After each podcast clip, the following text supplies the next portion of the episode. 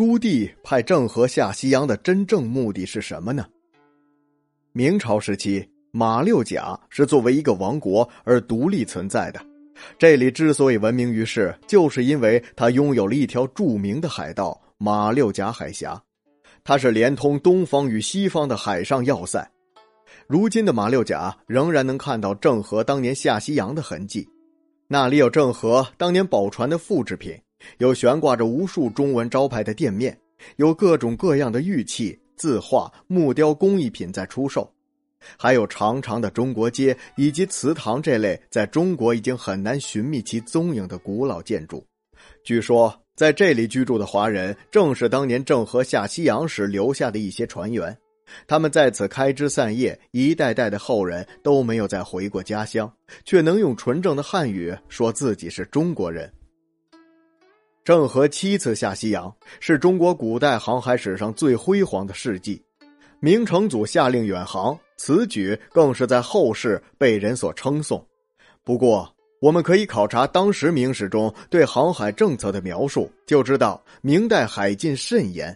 那么，明成祖为何要派遣郑和下西洋呢？有人考证说，成祖此举是为了寻找下落不明的建文帝。靖难之役后，建文帝的尸体一直没有被找到。所以有人推测他可能是南下或者流亡海外。由于建文帝不但得到中土百姓的爱戴，更得到了中国周边国家的认可，视之为正统的中国皇帝。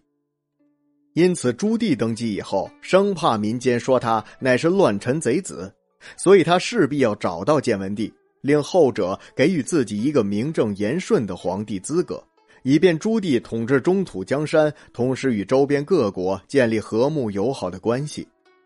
郑和下西洋寻找建文帝的这种说法还有待商榷，因为如果单纯是为了寻找退位的皇帝，明成祖朱棣没有必要吩咐郑和带着大量的中土特产和财物四处赠与东南亚、南亚国家。仔细考察明成祖的行为，就可以看出他的动机在于笼络这些周边国，一方面令其了解到中国的皇帝已经易主，另一方面也是为了促进中国的外交事业，与已经和明朝政府丧失联系的海外诸国重新建交。不过，建交目的只是其一，成祖真正想制造的效果是万国福顺的国际形势。从永乐三年至宣德八年，也就是一四零五年至一四三三年，郑和率领着当时世界上最大、最先进的船队七下西洋，访问了印度洋、阿拉伯、东非各国，航程十余万里，最南到了爪哇，最北到阿拉伯半岛，最西到了非洲的东海岸。百艘战舰以及万名官兵。航行在茫茫的太平洋和印度洋上，来往于马六甲海峡，如此庞然大物，足可称霸沿海各国。这番阵仗不是成祖真的想要侵略周边国家，而是威慑式的外交战略，以彰显大明国威，令万国对明史不敢小觑。如果有意倾向明氏，可以年年朝贡；无意者，则不敢对明氏轻举妄动。其中以西兰国为典型，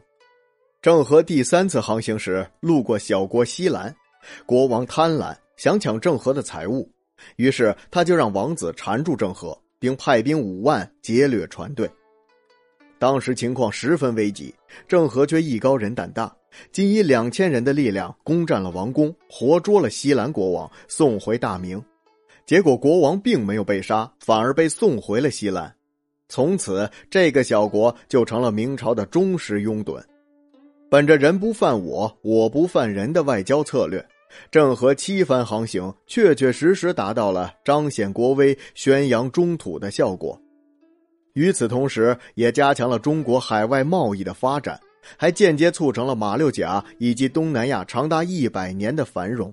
而额外的收获，则是使当时中国人的眼界大为开阔。跟随郑和航行的马欢著有《瀛牙胜览》，费信著有《星察胜览》，龚真著有《西洋藩国志》，上面记载了所经各国的风土人情。这七次下洋的过程中，郑和命人绘制的航海图，自宝船厂开船从龙江关出水，直抵外国诸藩图，也是飞升中外，有重要的学术价值和地理价值。虽然其中也不乏错误之处，但却对今人了解古代亚非国家的地理情况起到了重要的作用。明成祖大概也没有想到，自己的这一创举竟能影响到海外数百年之久。